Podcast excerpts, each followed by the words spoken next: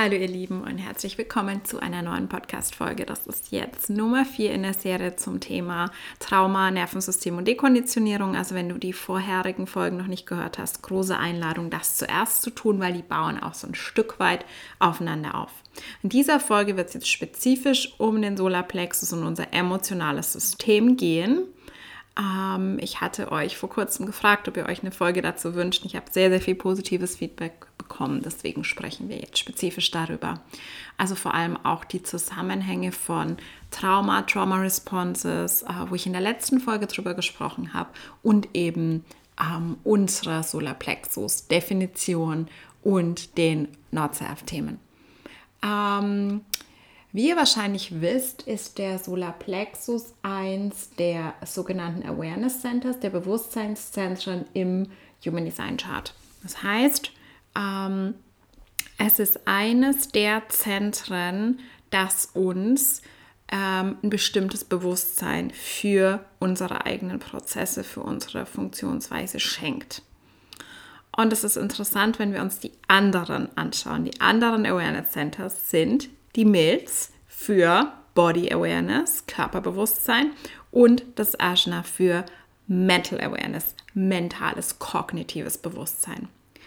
Und was jetzt das Besondere am Solarplexus ist als Bewusstseinszentrum für unsere Emotional Awareness, ist, dass es gleichzeitig ein Motorzentrum ist, während die Milz und das Aschna, wenn die beiden die Kehle erreichen, können sie ausgedrückt werden. Dieses Bewusstsein kann durch Sprache ausgedrückt werden. Um, that's it. Wenn aber der Solarplexus die Kehle erreicht, haben wir ein Design von einem emotionalen Manifestor. Das heißt, wir haben das Potenzial für Handlung und da steckt eine ziemliche Wucht dahinter. Und wenn wir gucken, global ist es so ungefähr 50-50. Die Zahlen variieren immer so ein bisschen, aber meistens sagt man so 51 Prozent haben einen definierten Solarplexus, sind emotional definiert, während die anderen 49 Prozent ähm, einen undefinierten oder offenen Solarplexus haben. Offen ist die Terminologie für keine Gates definiert, wie es zum Beispiel in meinem Chart der Fall ist. Das ist nochmal ein bisschen Sonderfall, aber wir werden in dieser Folge vor allem über definiert versus undefiniert sprechen und da kommen die, die offenen ähm, mit in die Kategorie undefiniert. Und ich glaube, es ist wirklich wichtig, dass wir diesen fundamentalen Unterschied verstehen zwischen Menschen, die emotional definiert sind und Menschen, die emotional undefiniert sind. Ähm, Nochmal zum Kontext. Ganz grundsätzlich, wenn wir auf unsere Körpergrafik gucken, auf unser Human Design Chart, ist es so die Aspekte, die definiert sind. Das ist quasi das darin wird das sichtbar, was dich ausmacht. Das ist unsere Differenzierung. Das ist unser Vehikel. Das sind die Dinge, die uns zur Verfügung stehen, um als wir selbst zu leben. Und durch Strategie und Autorität bringen wir uns automatisch in Einklang damit. Das Problem ist, dass unser Verstand versucht, unser Leben zu bestimmen, versucht sich ans Steuer zu setzen. Unser Verstand wird sich immer, immer, immer, immer mit den offenen Zentren und den offenen Gates, mit dem, was nicht definiert ist, was uns fehlt, in Anführungszeichen identifizieren. Und wir haben immer, immer viel mehr Offenheit im Chart ähm, als wir Definition haben. Ich meine, wir haben insgesamt das Potenzial für 64 Gates, die definiert sein können. Und wenn wir gucken, wie viel tatsächlich definiert ist in unserem Design. Selbst wenn wir jetzt alle Zentren definiert hätten, ist immer noch so, so, so viel Offenheit. Und Ara hat immer gesagt, ähm, die definierten Zentren unserer Definition ist quasi der Schüler und die Offenheit sind die Kurse, durch die wir im Leben gehen. Das heißt, es ist ein großes Potenzial für Weisheit, für Lernen. Das Problem entsteht, wenn wir uns damit identifizieren und Entscheidungen treffen mit unserem Verstand, der dann immer entscheiden wird aufgrund unserer äh, Not-Self-Themen. Und ich bringe dann gleich Beispiele, wenn es um den Solarplexus geht. Aber es wäre dann zum Beispiel, ich habe auch ein undefiniertes Ego. Eines meiner größten Probleme im Business was ist meine Strategie? Waiting to respond. Und dann sakrale Autorität zu entscheiden, was mein Sakral sagt, ist es für mich ähm, eine interessante Möglichkeit oder nicht. Was wird mein undefiniertes Ego die ganze Zeit sagen? Und diese Dinge, die hören nie auf. Das Einzige, was diese, diese Mechanismen transformiert, ist Awareness. Ähm, mein undefiniertes Ego wird die ganze Zeit sagen, hey, du musst was initiieren, um deinen Wert zu beweisen. Du musst was posten, um den Leuten zu zeigen, wie viel du weißt. Du musst eine Podcast-Folge aufnehmen, um dich zu beweisen. Du musst Geld verdienen noch diesen Monat, um zu beweisen, dass du mithalten kannst, dass du genauso gut bist wie Person XY, die so und so viel Umsatz gemacht hat. Ähm, das ist jetzt ein Beispiel. Und natürlich spielen all diese Not-Self-Themen der undefinierten Zentren zusammen und kreieren dann ähm, ja einen unglaublichen Druck in uns, uns eben entgegen unserer Definition zu verhalten. Das so mal zum Background. Mhm. Ganz grundsätzlich der Solarplexus, der ist gerade auch noch äh, jetzt auch im Hinblick auf 2027 und die Zeit dahinter ähm, in einem sehr, sehr starken Mutationsprozess. Das heißt, dieses, diese Awareness, die dort zu verfügbar ist, diese krasse Sensitivität, ist noch im Entstehen, ist noch am sich formen. Und die Mehrheit der Menschheit, der Solarplexus, ist einfach unfassbar stark in seiner Frequenz, die er ausstrahlt. Und der Planet ist einfach davon bestimmt von dieser emotionalen Frequenz. Und die meisten Menschen sind emotional nicht balanciert und gesund unterwegs und haben keine Awareness, haben keinen, kein Bewusstsein für die Power, die darin steckt, aber auch eben für diese, für diese Feinheit, für diese Awareness, sondern sind gefangen, sind Opfer dieser Welle. Und das gilt jetzt vor allem für die definierten, für die emotional definierten Personen. Mm dass das, ähm, das Not-Self-Potenzial ist, einfach völlig dieser Welle ausgeliefert zu sein. Und die Welle wird sich immer bewegen. Es wird immer up und down sein. Die, die oszilliert zwischen Hoffnung und Schmerz. Ähm, es gibt Differenzen basierend darauf, wenn wir uns den Solarplexus anschauen, haben wir verschiedene Kanäle. Wir haben kollektive Kanäle, wir haben individuelle Kanäle und wir haben Tribal-Kanäle. Das heißt, wir haben da einen Unterschied in der Art der Welle, aber ganz grundsätzlich können wir immer sagen, dass die Solarplexus-Welle, die sogenannte Emotional Wave zwischen Hoffnung und Schmerz oszilliert. Und es ist eine Mechanik und das ist so, so, so wichtig zu verstehen. Und die meisten Probleme kreieren sich dadurch, dass wir nicht verstehen, dass es eine Mechanik ist, sondern eine Person wacht auf, die Welt scheint dunkel, das Glas ist halb leer, die Welle ist unten und sie sucht einen Grund dafür. Statt zu akzeptieren, dass es eine Mechanik ist und dass es auch wieder nach oben geht und dass ein bestimmtes Potenzial, vor allem bei individuell definierten Menschen, bei individuellen Kanälen, so dieses Potenzial ist, dass gerade in den melancholischen Tiefs der Welle, dass da unglaublich viel kreatives Potenzial liegt. Aber es ist eben dieses, Surrender to the Wave. Ähm, und was passiert? Der Verstand hakt sich da dann ein und sucht einen Grund. Warum geht es mir heute so schlecht? Warum bin ich mit einem Tief aufgewacht? Und dann sucht er in allen undefinierten Zentren nach dem. In nur einem Fall. Ich bin nicht emotional definiert, ähm, habe aber viel Individualität in meinem Chart. Das heißt, ich habe nicht wirklich eine charakteristische emotionale Welle, außer ich nehme sie von anderen Menschen wahr, aber ich kenne sehr gut so diese Tiefs der Melancholie. Ähm, und was mein, was mein Not-Self meint, dann macht, er sucht Gründe, zum Beispiel sucht er Gründe darin und sagt, okay, du, du musst dich einfach beweisen, du musst deinen Wert beweisen, dir, dir geht so schlecht, weil ähm, du nicht genügend Validation bekommst. Dir geht so schlecht, weil du irgendwie das und das dir fehlt und deswegen musst du jetzt unbedingt was tun, um rauszugehen, um Bestätigung zu bekommen und dann wirst du dich besser fühlen. Das ist ein Beispiel dafür. Ähm, und das ist gefährlich, natürlich. Ähm, also Awareness ist das Aller, Allerwichtigste und die Welle an sich ist nicht das Problem. Im Gegenteil, in der Welle liegt so unfassbar krasses Potenzial. Ähm, weil wenn wir uns überlegen, dass eine Person bei, nehmen wir jetzt mal einen Entscheidungsprozess, durch so viele Nuancen gehen kann. Durch so viele, also ich stelle mir dieses wirklich wie eine, wie, eine, wie eine Welle vor, wie eine Welle in einem Koordinatensystem, wie eine Frequency, die wir sehen, mm, wo wir einfach ganz, ganz viele verschiedene Datenpunkte haben, die die Person auf dem Weg nach oben und dann wieder nach unten durchquert. Das heißt, also man kann sich das wirklich vorstellen wie so ganz kleine Mikropunkte, wo aus einem unterschiedlichen Angle aus einer unterschiedlichen Perspektive, durch eine leicht unterschiedliche emotionale Reaktion auf eine Sache, eine unfassbare Komplexität reinkommt, eine unfassbare Sensitivität. Also das eins der größten Geschenke für mich ist, was ich bei Personen mit emotionaler Definition sehe, ist wirklich so diese, diese, ähm, dieser Reichtum, diese Tiefe, diese emotionale Tiefe und eben dieses Potenzial, so viele Feinheiten an verschiedenen Emotionen und Stimmungen und Aspekten einer Entscheidung ähm, zu betrachten.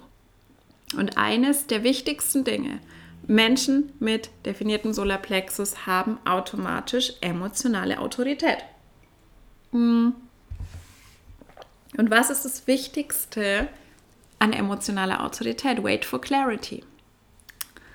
Um, ähm, und wir dürfen Clarity nicht mit Certainty verwechseln, weil es wird nie Sicherheit geben im Solarplexus, weil die Welle ist immer in Bewegung and it never stops. It goes on and on and on. Ne? Diese ganzen Songs, das, das sind Menschen mit emotionaler Autorität, die Songs irgendwie geschrieben haben. It, it goes on and on and on, weil es ist wirklich genau so.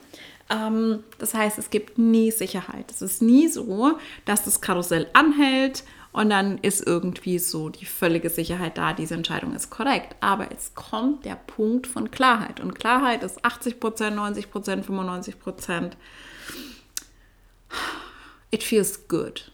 It feels good to do this thing. Um, ähm, aber du kannst dir nie völlig sicher sein. Und das ist der Unterschied zwischen dem logischen Prozess und dem abstrakten Prozess, wenn wir auf die linke Seite schauen in unserem Chart, wenn wir uns die Mills angucken, wenn wir uns logische Kanäle angucken, da geht es um Muster, es geht um die Zukunft, es geht darum, logische, rekonstruierbare Muster zu finden, die uns sicher machen. Die Mills ist all about security. Ähm, und was gibt uns Sicherheit, wenn wir exakt wissen, was passiert, wenn ich was tue. Es ist wirklich so ein richtiger Mechanismus von, wenn A, mathematische Formeln, mathematische Formeln, da gibt es keinen Interpretationsspielraum. Wenn A gleich, dann. Ähm, und da können wir einsetzen und dann haben wir diese Sicherheit, okay, wenn wir genau dieses Pattern verfolgen, ich denke auch an sowas ne, wie, wie ähm, Engineering, wie wirklich so, solche Maschinen zu konstruieren. Wenn X, dann Y. Und ich habe die Sicherheit, dass wenn ich ähm, bestimmten Motor einbaue, dann wird die Maschine zuverlässig das und das und das und das tun. Das ist der logische Prozess. Und auch die Wissenschaft basiert größtenteils eben auf diesem logischen Prozess. Ich sage größtenteils, weil es unterschiedliche Arten der Wissenschaft gibt. Ähm, aber die experimentelle Wissenschaft definitiv. Und wenn wir dann auf die rechte Seite gucken, wenn wir uns den Solarplexus anschauen, da geht es um Experience. Das heißt, wir machen Erfahrungen, wir lernen und das hat sehr, sehr viel mit unserer individuellen Interpretation zu tun, damit wie wir diese emotionale Erfahrung für uns verarbeiten. Das heißt, es ist unfassbar viel Tiefe, es ist unfassbar viel Weisheit in diesem Prozess. Aber wir können nie exakt vorhersagen, wenn du X tust, dann wird Y passieren. Sondern das ist immer ein Stück weit unpredictable, weil Emotionen entfalten sich, ähm, wie sie sich entfalten und jede Erfahrung ist unique. Ähm, das heißt, es ist eine andere Qualität. Und deswegen geht es eben bei dieser abstrakten Seite meist eher darum, die Vergangenheit zu verstehen. Es geht darum, in eine Erfahrung auf korrekte Art und Weise Autorität reinzugehen und dann loszulassen, zu schauen, was passiert und im Nachhinein daraus Weisheit zu generieren. Das heißt, es ist wirklich so die Energie auch des Historikers, des Bibliothekars, was wir in Kanälen wie der 1333 sehen. Die Energie des Storytellers, was ich in meinem Kanal 1156 ganz, ganz stark habe. Mm. Und das, wir dürfen einfach verstehen, dass das ein anderer Prozess ist. Das heißt, wenn wir jemand sind mit emotionaler Definition, mit eben Definitionen, vielleicht auch in diesen Kanälen, ähm, dass wir da nicht danach suchen können. Nach absoluter Sicherheit, nach Mustern, die uns mit Sicherheit an einen bestimmten Punkt bringen werden. Ähm, weil das ist nicht das, was da, was das Potenzial des Solarplexus ist. Mm, aber ganz grundsätzlich wait for clarity. Weil there is no truth in the now. Weil wenn wir uns wirklich jetzt wieder diese Welle vorstellen, die diese Person durchläuft, möglicherweise sagen wir mal, sie möchte eine Entscheidung treffen, ob ein bestimmter Jobangebot korrekt ist. Um, ähm, und dann wirklich, wahrscheinlich kennen das alle emotional Definierten. Das ist vielleicht am Anfang so eine, so eine totale Begeisterung. Und wenn du das dann so ein bisschen arbeiten lässt, wenn du das so ein bisschen processen lässt, ähm, dass daher kommt auch diese ganze Weisheit wie schlafende Nacht drüber. Es verändert sich, es fühlt sich auf einmal anders an. Dann redest du mit der Person drüber. Aber allein durch Warten fühlt es sich anders an und am nächsten Tag ist es vielleicht, kommst du bei einem an, ganz anderen Punkt an. Mhm. Und da durch, also dadurch, dass diese Solarplexus-Frequenz so stark ist, so dominant ist, es ist wie so, ein, wie so ein Brillenglas, durch das du alles siehst. Du filterst die Realität dadurch. Alle emotional Definierten können jetzt auch mal wirklich sich reinfühlen in, in Tage, die sie durch eine Brille sehen, wo sie in einem emotionalen Hoch sind versus in einem Tief und wie unterschiedlich deine Realität aussieht und sich anfühlt. Ähm, ich kenne das sehr, sehr gut von eben der Melancholie in den individuellen Kanälen. Es ist ein Unterschied wie Tag und Nacht. Und es kann sein, dass du an einem äh, Low-Wave-Tag, ich nenne es jetzt einfach mal so, ähm, auf einmal das Gefühl hast, hey, pff, meine, meine, meine Beziehung ist scheiße, mein Haus ist scheiße, ich muss umziehen, ich muss meinen Job kündigen und so weiter. Und du kreierst richtige Probleme, wenn du auf diese ähm, Dinge aufspringst und dann eben wirklich wieder diese Interpretation machst, statt einfach diese Mechanik sich entfalten zu lassen und zu vertrauen, dass über die Zeit du immer, immer, immer zur Klarheit geführt wirst, was die richtige Entscheidung ist.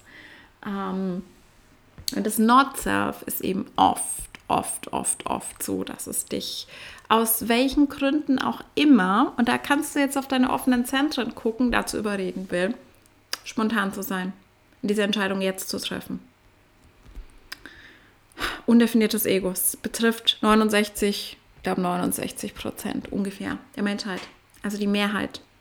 Und dann schau, du hast einen definierten Solarplexus, es ist wichtig für dich bei einer Entscheidung, bei einem Jobangebot, bei jemand kommt auf dich zu und fragt dich, ob du Lust hast auf ein gemeinsames Projekt, auf whatever. Mm. Und du weißt eigentlich, du kannst diese Entscheidung nicht jetzt treffen, sondern du musst warten.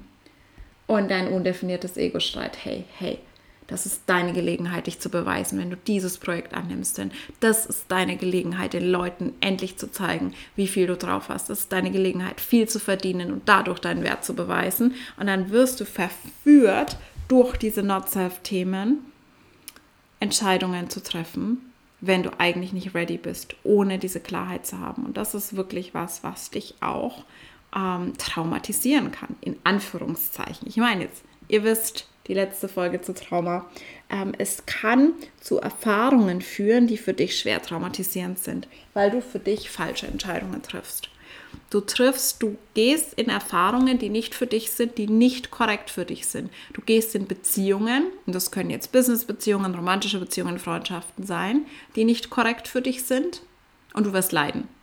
Im Solarplexus sitzt ganz, ganz, ganz viel Leiden. Du wirst leiden dadurch, dass du Erfahrungen machst, die nicht korrekt für dich sind, weil du deine Entscheidungen aus dem Verstand getroffen hast und aus dem Druck, schnell entscheiden zu müssen, beziehungsweise in irgendwas springen zu müssen, um zum Beispiel deinen Wert zu beweisen. Oder undefiniertes G-Center um Liebe zu bekommen, um Richtung zu finden. Dir wird suggeriert, irgendwas gibt mir endlich die Richtung, die ich suche. Ähm, und es ist sehr, sehr viel Marketing, sehr viel Werbung auch. Sehr viel Marketing richtet sich an Menschen, die emotional definiert sind und im Low ihrer Welle. Wenn wir das ganze Painpoint Marketing uns angucken. Ähm, wenn wir uns wirklich angucken, was da teilweise erzählt wird. Und das ist ein, eins der größten Not-Self-Muster. Also, wie gesagt, eins der Not-Self-Muster ist, Entscheidungen zu treffen, spontan, impulsiv zu entscheiden, ohne die wirkliche Klarheit abzuwarten. Ähm, und ein anderes wichtiges Not-Self-Muster ist, ähm, süchtig zu sein nach den Highs. Und das haben viele, viele Menschen, die ähm, unbewusst sind mit ihrem definierten Solarplexus, dass sie im Low anfangen, Pleasure zu suchen. Und das ist, es ist diese Oszillation zwischen ne, Pleasure und Pain. Und wenn eben die schwarzen Tage da sind, wenn Dunkelheit da ist, wenn die sich low fühlen, dann suchen diese Menschen aktiv viel mehr als Menschen mit undefiniertem Solarplexus. Viel mehr suchen sie nach Pleasure. Das heißt, es sind die Menschen, die dann anfangen, Drogen zu konsumieren. Möglicherweise, um sich aus den Lows rauszukicken. Hört unbedingt dazu die Folge zum Dopaminsystem, weil das greift so ineinander, die dann eben diesen Dopamin-Kick suchen, wenn sie im Low sind und addicted werden, weil sie das einfach nicht aushalten. Ähm, und da kommen wir gleich nochmal dazu, zu Kindheit und so weiter. Es ist so, so wichtig. Das Zentralste in unserer Kindheit ist, dass wir lernen, Emotionen auszuhalten, durch unser System, durch unseren Körper einfach laufen zu lassen, ohne uns damit zu identifizieren, unsere Emotionen aber auch zu regulieren, damit umzugehen und sie auf gesunde Art und Weise auszudrücken. Und da sind eben ganz, ganz viele ähm, Probleme, die da sitzen. Ähm, das heißt, es sind die Menschen, die fangen an zu shoppen dieses ganze Frustshopping und Menschen mit einem undefinierten Solarplexus werden das nicht auf die Art und Weise verstehen wie Menschen mit einem definierten Solarplexus. Mein System, mm, das nicht emotional definiert ist, das wie gesagt sehr individuell ist, ist oszilliert eben eher zwischen mm, Melancholie und einem, ich würde jetzt mal sagen, gesund, gesund optimistischen, balancierten Zustand. Ähm, und ich für mich ist es schwer nachzuvollziehen, weil Melancholie ist für mich ein Low, wo ich wenig Motivation spüre, irgendwas zu tun, wo ich wenig, wenig ähm, empfänglich für Anreize bin. Es ist irgendwie so dieses Ding von, es ist eh alles egal, es ist eh alles sinnlos, ich habe keine Lust auf, ich habe auf nichts Lust. Deswegen ist es für mich manchmal schwer nachzuvollziehen, dass gerade die emotionalen Lows der definierten Menschen dazu ähm, motivieren, Pleasure zu suchen, motivieren, einzukaufen, zu essen. Emotionales Essen ganz, ganz groß. Solarplexus auf beiden Seiten, definiert und undefiniert. Ich komme dazu, zu den undefinierten Mechanismen. Auf beiden Seiten ein ungesunder Umgang mit Emotionen führt dazu, dass wir uns entweder ähm, zu wenig essen zuführen, uns da irgendwie bestrafen, selbstzerstörerisches Verhalten haben oder auch oft eben emotional essen, zu viel essen, uns vollstopfen. Hier ist Diabetes, hier ist Übergewicht, das sind alle Probleme mit dem Magen und so sind tatsächlich in unserem Solarplexus lokalisiert. Und ich habe ja darüber gesprochen, der Solarplexus korrespondiert mit unserem Nervensystem und das macht sehr, sehr, sehr viel Sinn. Und es gibt immer mehr Menschen, die darüber sprechen, dass gerade viele Probleme in Richtung Gewicht. Ähm, viele Menschen strugglen damit, Gewicht zu verlieren durch Ernährung, durch Sport, durch Disziplin, ähm, weil es eigentlich ein Issue mit dem Nervensystem ist, dass wir dauerhaft ähm, zu hohe Cortisol-Level haben, dass wir dauerhaft in der Trauma-Response, in Fight-of-Flight gefangen sind und deswegen verschiedene hormonelle Issues einfach haben. Ähm, und das ist ganz, ganz wichtig, dahin zu gucken. Aber gen genau, Menschen im Low der Welle sind einfach ähm, motiviert, Pleasure zu suchen. Und es kann sein, das kann Sex sein, das kann Essen sein, das kann Konsum jeglicher Art sein, ne? Drogenkonsum, Konsum von Essen, Konsum von was Süßen, was auch immer uns diesen Pleasure-Kick verspricht. Ähm, und das kann eben ein gefährliches beziehungsweise ja nicht dienliches Muster sein, weil es uns einfach aus dieser aus diesem Surrender zu unserer Mechanik reißt, auch das Potenzial dieser Tiefpunkte, dieser Lows in der Welle, ähm, ja, nicht wirklich sich entfalten lässt, weil es sofort darum geht, oh mein Gott, Oh mein Gott, ich fühle mich schlecht, ich muss raus. Oh mein Gott, ich fühle emotionalen Schmerz, ich fühle mich schlecht, ich muss irgendwas finden, das mich besser fühlen lässt. Und deswegen kann man so, so gut an diese Menschen verkaufen, weil die sind bereit. Das sind die Menschen, die sind bereit, alles zu investieren. Das sind die Menschen, denen du viel, viel leichter bestimmte Dinge verkaufen kannst. Ähm, weil, wenn du an diesem Punkt bist, in diesem Low, und dir jemand wirklich mit diesem Desire spielt, da haben wir Gate 41. Hier werden die ganz großen Desires kreiert, die Träume. Es ist mehr möglich, es ist was anderes möglich für mich. Wenn jemand gut damit spielt, wenn du im Low deiner Welle bist, dann bist du bereit, alles Geld der Welt zu investieren, um einfach auf diesen Desire-Zug aufzuspringen, um rauszukommen aus dem Schmerz und in Pleasure, in Hope. Und da wird wieder ne, mit dieser Hoffnung äh, ges bewusst gespielt. Wie gesagt, die Welle oszilliert zwischen Hoffnung und Schmerz. Und dann, wenn dir jemand Hoffnung verkauft, wenn du im Schmerz bist, funktioniert das wundervoll. Und das ist das. Mm. Und genau deswegen ist es eben, wenn Menschen Marketing nutzen, gerade so auch im im Coaching-Bereich und so in diesem ganzen, ähm, ja, in diesem ganzen Kontext, auch Business-Kontext, ähm, ist es irgendwie so, dass wenn man darauf guckt, was war denn eine Strategie oder was ist nach wie vor eine Strategie, ähm, gerade von Menschen, die nicht so viel Wert drauf legen, wirklich ähm, ethisches, traumabewusstes Marketing zu machen. Mm. Und die jetzt nicht irgendwie mit Human Design arbeiten. Was ist eine der, der, Strategien, die am besten funktioniert, um an Menschen zu verkaufen? Setze sie unter Druck, unter zeitlichen Druck. Nein, du musst dich jetzt entscheiden. Du musst dich jetzt entscheiden. Wenn dieses Webinar zu Ende ist, dann ist dieser einmalige Aktionspreis ist over. Und dann kommen Menschen mit einem definierten Solarplexus unter Druck zu entscheiden. Und dann, wenn, wenn sie sich pushen lassen, dann ist es wirklich so der Eingangspunkt darin, immer und immer und immer wieder falsche Entscheidungen zu treffen und sich in einen Not-Self-Cycle zu befördern. Ich weiß, wie schwierig das sein kann. Wie schwierig das sein kann, vor allem, wenn du im Moment aus einem Low in ein High befördert wirst oder es wird dir in Aussicht gestellt. Du bekommst die Hoffnung. Das ist ja das, was verkauft wird. Hoffnung. Hey, ich weiß, wo du bist. Painpoint Marketing.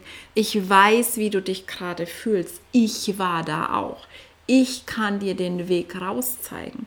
Das ist übrigens auch wie Religion, viele Sekten und so weiter funktionieren. Und da sieht man, dass es viele dieser Dinge gibt, die würde ich jetzt mal behaupten, bei Menschen mit definierten Solarplexus so ein bisschen besser ziehen, während wir Menschen mit undefiniertem Solarplexus eher bei anderen Dingen dann halt ähm, strugglen. Aber das ist, glaube ich, wirklich, ähm, ja, das, das sehr viel von dem Marketing und das ist auch das, was mich zum Beispiel nie abgeholt hat. Wo ich immer nicht verstanden habe, ähm, wie Menschen auf diese Pain Points abfahren. Aber das ist wirklich das, ne? Ich war auch da, wo du bist und ich kann dich da rausholen. Das sind die magischen Worte. Ich kann dich aus diesem Tief rausholen. Und dann ist auf einmal die Hoffnung da und dann bist du auf einmal bereit, alles dafür zu tun. Vor allem aus dieser Stimmung, aus diesem Moment. Dann ist es vielleicht noch eine Person, die deine Not-Self-Themen fördert. Das heißt, die sich da einklingt, die dir ein Gate zur Verfügung stellt oder ein Zentrum, auf das du sonst keinen Zugriff hast und du fühlst auf einmal was. Du fühlst, boah, in Gegenwart dieser Person ist auf einmal was da, eine Energie, die ich sonst nicht habe und sie kann mir das geben und dadurch kann sie mich da rausholen. Mm. Und so funktionieren diese Mechanismen. Also ganz, ganz, ganz wichtig.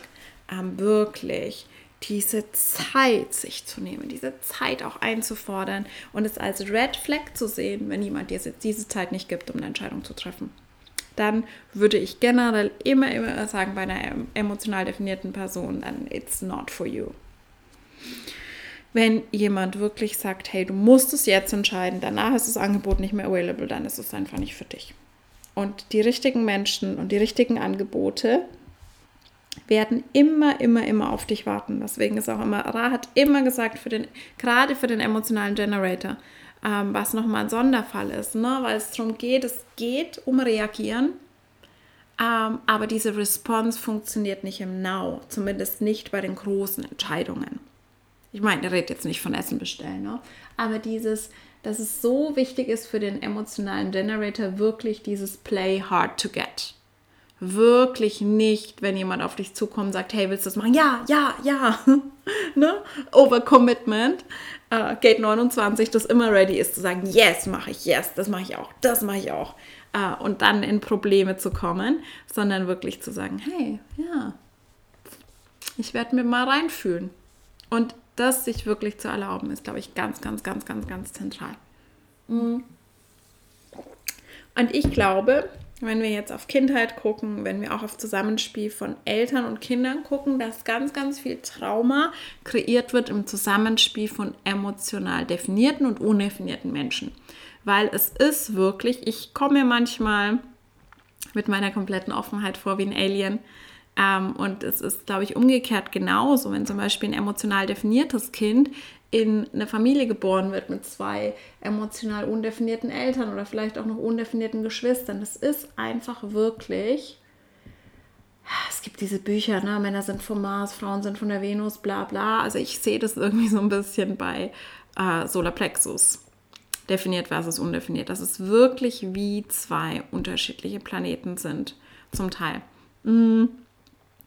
Und ganz grundsätzlich, ich habe in der letzten Folge darüber gesprochen, wie viel Trauma einfach kreiert wird in der Kindheit dadurch, dass unsere Eltern auch Generationen von Konditionierung natürlich in ihren Genen haben und auch durch unsere Großeltern, Urgroßeltern mitbekommen haben durch die Erfahrung, dass eigentlich immer darauf ausgelegt ist, wir haben keine Chance in der Kindheit, das zu tun, oder hoffentlich haben äh, heutzutage mehr Kinder die Chance, aber wir hatten keine Chance, unsere eigene Autorität zu sein in der Kindheit, weil wir in eine Welt reingeboren wurden, wo es unsere Eltern unsere Autorität waren, alles für uns entschieden haben, wo wir leben, was wir essen, äh, wo wir zur Schule gehen und so weiter, was wir unternehmen in unserer Freizeit und dann unsere Lehrer entschieden haben und so weiter. Und dann irgendwann heißt, du bist erwachsen, jetzt entscheid mal für dich und wir können es nicht.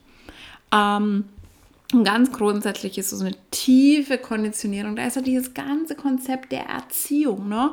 Ich muss mein Kind so manipulieren, dass es so ist, wie ich mir das vorstelle. Ganz schlimm für natürlich alle Kinder mit Fünferlinien, weil die werden geboren und die Mutter und der Vater auch projizieren automatisch so, so viel, so riesige Erwartungen auf das Kind, dass das Kind niemals erfüllen kann. Aber immer ist es so, wir wollen das Kind nach unseren Erwartungen formen und sehr, sehr viele Eltern, also teilweise gibt es dieses Phänomen, dass Eltern was auf ihr Kind projizieren, was sie selbst einfach nicht ähm, ja, für sich erreichen konnten. Und oft sind es sowas wie berufliche Träume. Ähm, aber sehr oft ist auch dieses, du hast zu sein wie ich. Du hast zu sein wie ich oder wie wir, weil sonst fühle ich mich unwohl damit. This makes me uncomfortable. Es fühlt sich nicht gut an, wenn mein Kind mich herausfordert. Es fühlt mich nicht, sich nicht gut an, wenn mein Kind andere Ansichten hat als ich, wenn mein Kind anders funktioniert als ich. Aber wenn das Kind genauso ist wie ich, genauso fühlt, genauso denkt wie ich, dann ist es, dann ist alles cool. Das fühlt sich gut an für mich. Das heißt, Eltern versuchen oft unbewusst Kopien ihrer selbst herzustellen. Und dadurch wird natürlich ganz viel Leid kreiert, weil wenn wir uns anschauen, Human Design ist die Wissenschaft der Differenzierung. Und wir sind alles so unfassbar einzigartig. Und das wird uns ganz oft eben, dieses Gefühl, hm, wird uns dadurch genommen, dass unsere Eltern versuchen, uns in irgendein Raster zu pressen, unbewusst meistens, oder uns eben zu Kopien ihrer selbst zu machen. Ähm, und wenn wir jetzt das Beispiel nehmen, emotional definiertes Kind in der Familie, wo ein oder beide Elternteile emotional undefiniert sind, was passiert in der Interaktion? zwischen definiertem und undefiniertem Solarplexus. Die Person mit undefiniertem Solarplexus wird die Welle der definierten Person aufnehmen, in ihrem eigenen Körper spüren und amplifizieren. Das heißt, die undefinierte Person spürt die Emotionen der anderen Person nur noch mal viel stärker. Es ist quasi wie ein verstärkender Resonanzkörper. Das heißt, für eine Mutter, wir nehmen jetzt mal das Beispiel. Mm, emotional undefinierte Mutter, emotional definiertes Kind. Die Mutter, die auch in ihrem Not-Self ist, die nicht wirklich gelernt hat, mit Emotionen umzugehen, das zu halten, das wirklich einfach nur zu fühlen, ohne sich damit zu identifizieren, ohne daraus Probleme zu kreieren, wird alles abkriegen, was das Kind fühlt und noch in verstärkter Form. Das heißt, die Mutter spürt die Wut von ihrem Kind, spürt die Angst von ihrem Kind, spürt diese Intensität, die sie selbst von ihrem eigenen emotionalen System nicht kennt und es wird sie überfordern, es wird sie überreizen, es wird ihr Nervensystem unfassbar stressen, dass sie ständig diese Intensität fühlt von diesem Kind. Dazu kommt natürlich in der Kindheit, ist es umso stärker, weil Kinder sind nicht geboren mit einem voll entwickelten Präfrontalkortex. Der Präfrontalkortex entwickelt sich bis in unsere 20er hinein. Und ein kleines Kind ist nicht fähig, Emotionen zu regulieren.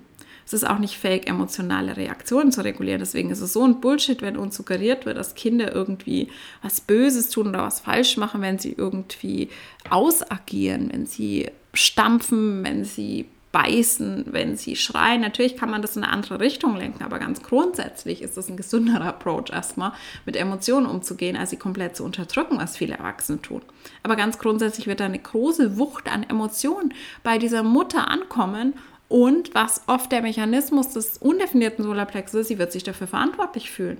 Das heißt, sie wird, da ist viel Schuld, da ist viel Scham, sie hat das Gefühl, oh mein Gott, mh, mm, mein Kind ist wütend, mein Kind, da ist so eine Wucht von Emotionen, was auf sie trifft.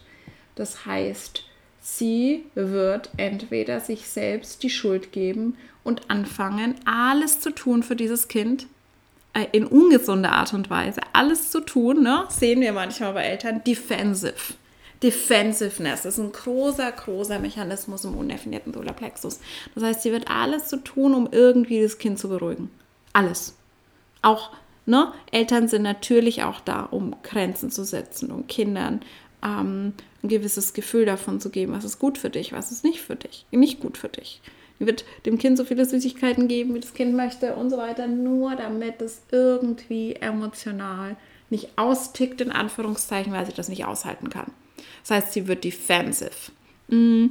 Ein anderer Fall ist, sie wird dieses Kind verantwortlich machen für ihre Gefühle weil sie, sie wird wütend werden, sie wird ins Blaming gehen, unbewusst oder bewusst, weil sie wird spüren, okay, wenn ich für mich bin, bin ich emotional in einem relativ ausgeglichenen Zustand. Sobald ich in der Aura von meinem Kind bin, werde ich getriggert, spüre ich diese intensiven Gefühle und ich kann vielleicht gar nicht sortieren, dass es nicht meine Wut ist, sondern die Wut von meinem Kind aber ich mache das Kind dafür verantwortlich. You are the problem. Das sind die Eltern, die Kinder in Psychotherapie schicken, obwohl sie eigentlich das Problem haben. Und das Kind, das man sagt jetzt häufig auch, ne, emotionsstarke Kinder, dass so emotionsstark ist, dass einfach so diesen ganz krassen ähm, Motor hat, der gleichzeitig ein Awareness-Zentrum ist, der diese krasse emotionale Tiefe mit sich bringt, diese Sensitivität, es wird alles projiziert und das Kind ist das Problem.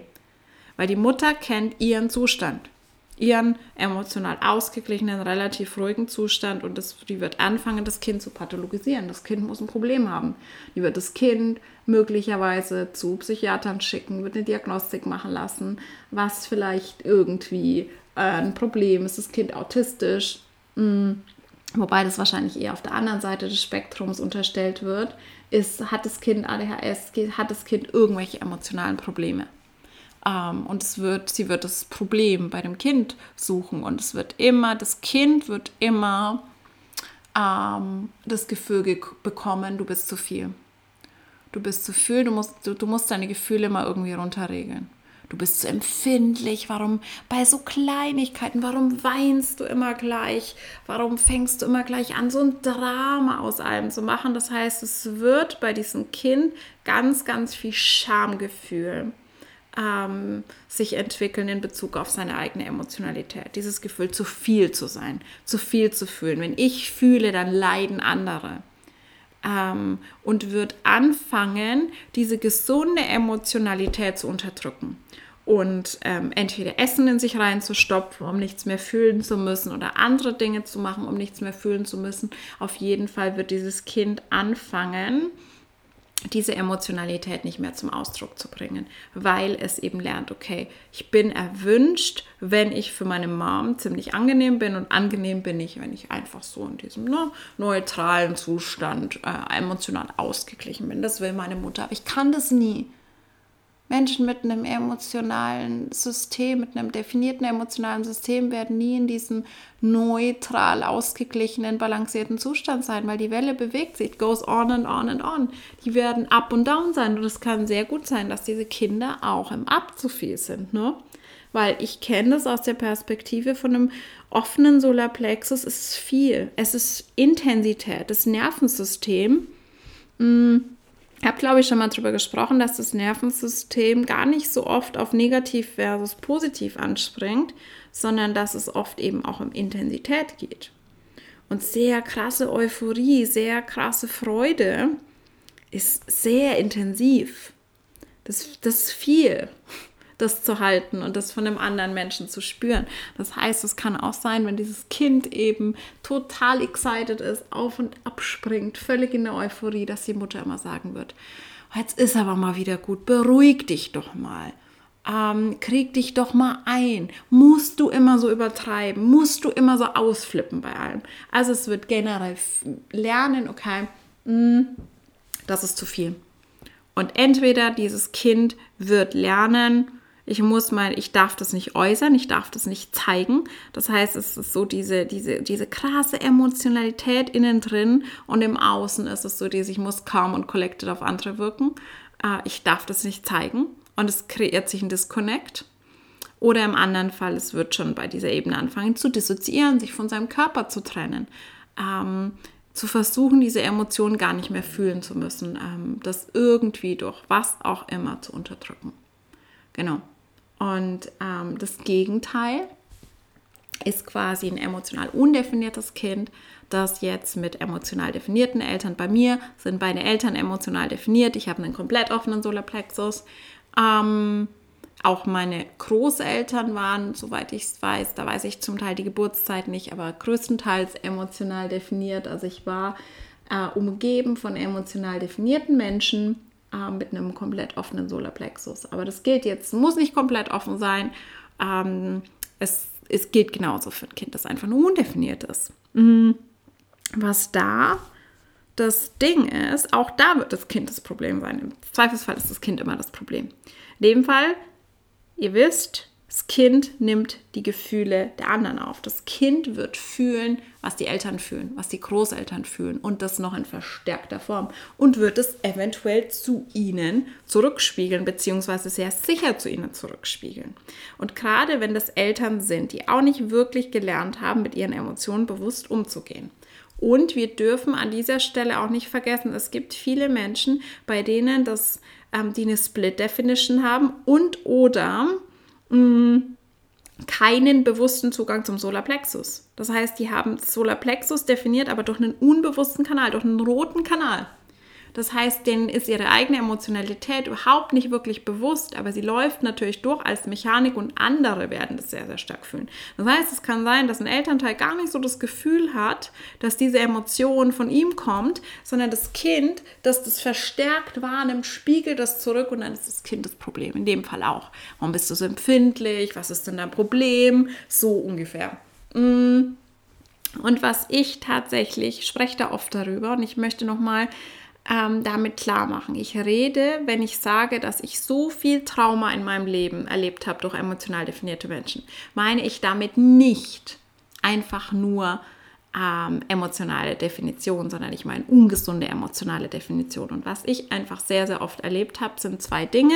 Zum einen ausagieren in wirklich äh, destruktiver, aggressiver Weise. Ich meine damit wirklich angebrüllt werden wegen Kleinigkeiten. Für mich auch völlig unvorhersehbar. Ich habe in der letzten Folge, glaube ich, darüber geredet, dass ein großes Feature ist von Trauma, es ist nicht sicher. Und wann ist meine Umgebung nicht sicher, wenn ich nicht vorhersehen kann, was passiert? Und wenn ein Elternteil für mich völlig unvorhersehbar wegen Kleinigkeiten ausrastet, ohne dass ich das irgendwie das Gefühl habe, ich habe Kontrolle darüber, dann wird es in mir natürlich das Gefühl von, ich bin nie safe kreieren. Ähm, also wirklich bis hin zu verbaler Gewalt, Lautstärke ist, ist also für mich Ähm, ich habe auch sehr, sehr viele Sensory Issues, was natürlich auch mit diesem völlig offenen äh, Nervensystem zu tun hat. Ähm, da ist sehr viel Rezeptivität und eine Umgebung macht wahnsinnig viel mit mir. Das heißt, ich habe inzwischen ganz, ganz starkes Bewusstsein dafür entwickelt, was ist für mich eine emotional gesunde Umgebung und was nicht. Und in einer emotional ungesunden Umgebung werde ich merken, dass ich in einer ständigen Überstimulation bin. Ich bin in einer ständigen Trauma-Response. Ich merke, dass ich unbewusst, ich hatte zum Beispiel Situationen, wo ich mit Menschen in Kontakt war, die eigentlich nicht korrekt für mich waren, wo ich dann die ganze Zeit, ich fange dann an, ohne dass ich es merke, viel zu trinken, zum Beispiel mehr, viel mehr Alkohol zu trinken, als ich eigentlich trinken wollte, oder Süßigkeiten in mich reinzustopfen, um mich irgendwie zu regulieren. Ähm, und das ist, glaube ich, ganz, ganz wichtig, gerade mit Menschen, die einen komplett offenen Solarplexus haben. Ähm, ich fühle das selten als Emotion. Das kommt vor, natürlich. Und natürlich in einem Setting, wo es klar ist. Also es gibt ja die Situation, wo jemand wütend ist und das auch entsprechend äußert oder uns anbrüllt oder irgendwie sich über irgendwas echauffiert. Ähm, das ist für mich übrigens auch extrem, extrem anstrengend, wenn diese Person sich nicht über mich aufregt, sondern über irgendwas, aber ich bin in der Aura. Ähm, und es gibt Situationen, wo einfach unterschwellig irgendwie wir in der Aura von anderen Menschen sind und deren Emotionen aufnehmen, ohne dass es irgendwie, ja, eine Situation ist, wo jetzt klar ist, eine Person fühlt irgendwie Ärger oder was auch immer, sondern es ist eher so ein, und das ist meistens in Situationen, wo es mehrere Menschen sind. Das heißt, ich bin in der Aura von mehreren Menschen und nehme deren, mh, mm, ja, Komplexität an verschiedenen emotionalen States auf. Es ist nicht so, dass ich das als Gefühl wahrnehme, als Emotion. Es ist meistens nicht so, dass ich dann merke, oh, ich werde auf einmal traurig oder auf einmal bin ich so wütend. Es ist sehr, sehr selten. Es gibt es, aber es ist sehr selten. Was ich merke, ist Aktivierung in meinem Nervensystem. Was ich spüre, ich spüre das zum Teil auch, ne, undefinierte Milz ähm, als körperliche Schmerzen, weil ich auch einfach symptomatisch, also sehr, sehr viel ähm, auf der körperlichen Ebene spüre, was bei anderen los ist. Ähm, ich spüre aber meistens das als eine Anspannung. Es fühlt sich für mich an wie ein Ballon, der aufgeblasen wird und sich eigentlich nur dazu, danach sehnt zu platzen, um diese ganze Spannung loszulassen. Ähm, das ist es, eine Anspannung. Also ich hatte früher, ich glaube, das habe ich schon mal erwähnt, auch einen sehr, sehr hohen Puls, sehr, sehr oft mit einem völlig normalen Blutdruck. Also sowas, ne? Wenn du merkst, okay, ähm, Symptome von auch Muskelkontraktion. Und was hatte ich jahrelang? Ich hatte Probleme mit CMD. Ähm, Kraniomandibuläre Dysfunktion, das ist quasi eine ähm, ich will jetzt gar nicht sagen Erkrankung, das ist ein Syndrom eher, wo du einfach gelernt hast, unbewusst deine Kiefermuskulatur mal anzuspannen unter Stress. Und das ist natürlich dieses klassische Zähne zusammenbeißen. Und das ist auch ein Mechanismus, ne? durchhalten, stark sein, Zähne zusammenbeißen. Ähm, und das sind dann diese unbewussten Mechanismen, auch Anspannung der Nackenmuskulatur. Ne? So spüre ich das oft. Ich werde tens, ich werde angespannt. Ähm, aber das ist interessant zu beobachten. Also das ist, was ich erlebt habe, mm, ist wirklich dieses oft von Menschen, von emotional definierten Menschen, ähm, ist dieses Ausagieren, Aggressivität mir gegenüber, also auch wirklich auf mich gerichtet, brüllen, ausrasten, gegen Gegenstände treten etc., was für mich zutiefst traumatisierend war. Und was ich auch erlebt habe, war natürlich ähm, diese Blame Game Sache. Also ich bin schuld. Also ich habe von klein auf, und das ist was, was viele emotional undefinierte Menschen äh, als Muster entwickeln, ähm, so diese, diese, dieses Gefühl entwickelt, ich bin verantwortlich für die Stimmung. Ich bin diejenige, die hier Waage-Aszendent noch dazu. Ich bin die, die für Balance sorgen muss.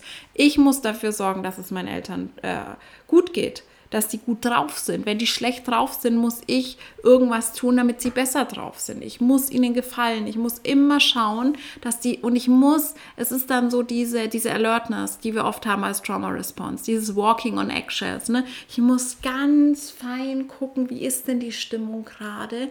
Ähm, sollte ich gerade irgendwas vielleicht lieber nicht ansprechen, weil die Stimmung ist eh schon gereizt, dann riskiere ich einen emotionalen Ausbruch, der auf mich gerichtet ist. Und sollte ich gerade vielleicht eher was tun, um zu beweisen, dass ich ein extra liebes Kind bin, um eben das auszugleichen. Und das sind diese sneaky Mechanismen, wo wir lernen, und das ist ein ganz, ganz krasses Problem beim äh, undefinierten Solarplexus, nicht ehrlich zu sein, zu lügen, ständig Notlügen zu erfinden, ständig eine Maske zu tragen, ähm, weil wir das Gefühl haben, hey, wir müssen irgendwie dafür sorgen, dass uns nicht der nächste emotionale Ausbruch trifft. Das ist eben oft auch, was wir dann in, in, in so toxischen Beziehungen sehen. Ich mag das Wort nicht so, ihr wisst es, dass ich das Wort toxische Menschen, toxische Beziehungen nicht so mag, aber ich verwende es jetzt mal für so einen Trauma-Bond.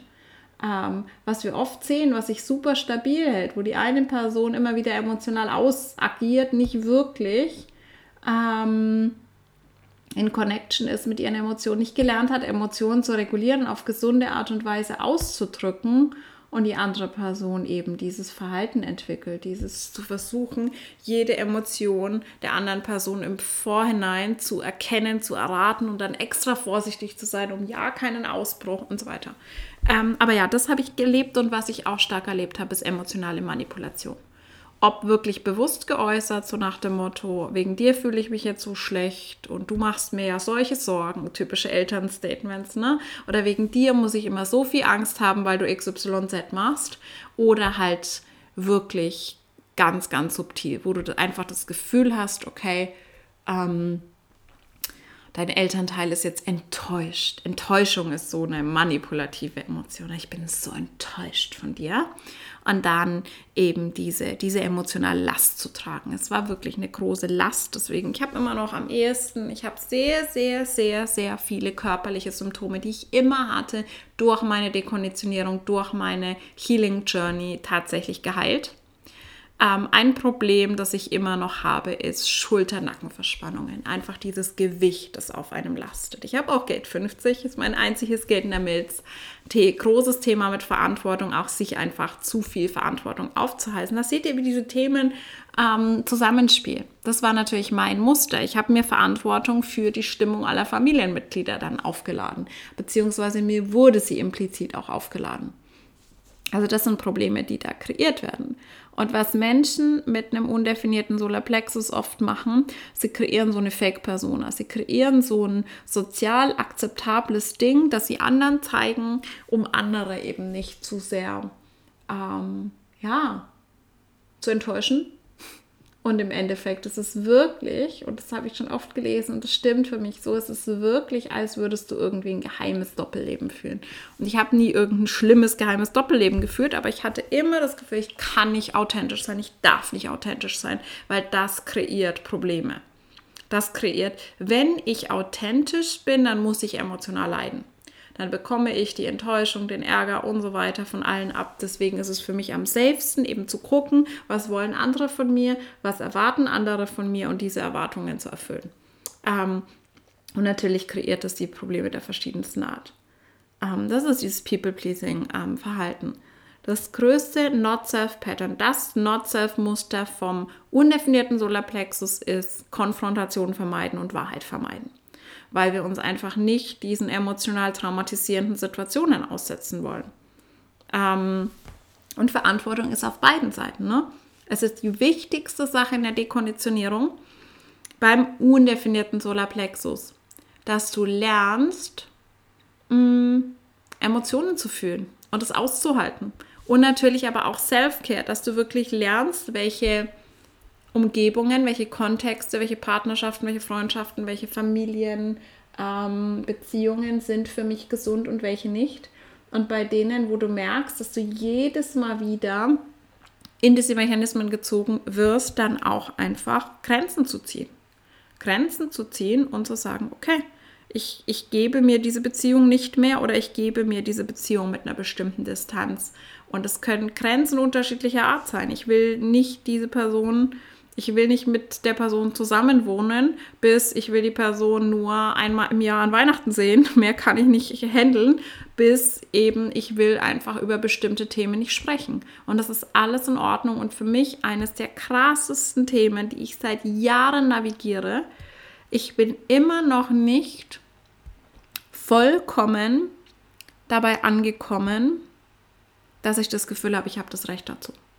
Das war für mich einer der traumatisierendsten Punkte als ein Kind, dass ich nie gelernt habe, dass ich Grenzen haben darf.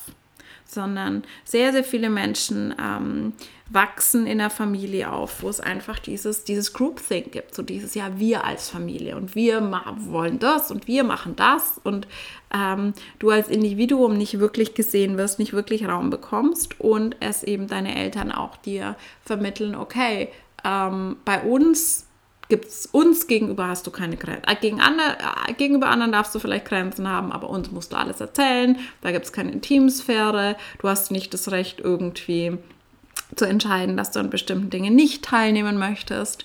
Und das ist ähm, wirklich was, was ich immer noch navigiere, immer noch sehr stark navigiere. Ich bin inzwischen relativ gut geworden im Nein sagen und im Grenzen setzen, aber dass ich hier wirklich fühle, dass ich das darf, sind immer noch Schuldgefühle dabei. Und es ist ein Prozess. Das wird mich wahrscheinlich noch ein paar Jahre begleiten, dass ich Grenzen setze, dass ich kommuniziere, was ich brauche in einer Beziehung, in einer Freundschaft vor allem. In Partnerschaft ist es interessanterweise leichter für mich, ähm, ohne mich schlecht zu fühlen, ohne das Gefühl zu haben, ich habe jetzt gar nicht das Recht dazu und ich nehme mir da irgendwas raus. Ähm, ganz, ganz, ganz wichtiger Prozess.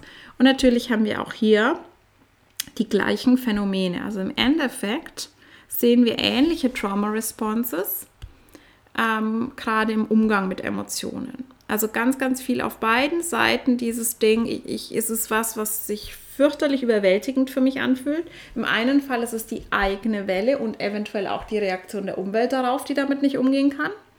Und im anderen Fall ist es eben die emotionale Welle, die wir von anderen aufnehmen. Und da ganz wichtig natürlich auch zu lernen, was es meint, was es nicht meint, nicht in die Identifikation zu gehen, sondern es wirklich einfach als ein Signal wahrzunehmen, als eine Info wahrzunehmen.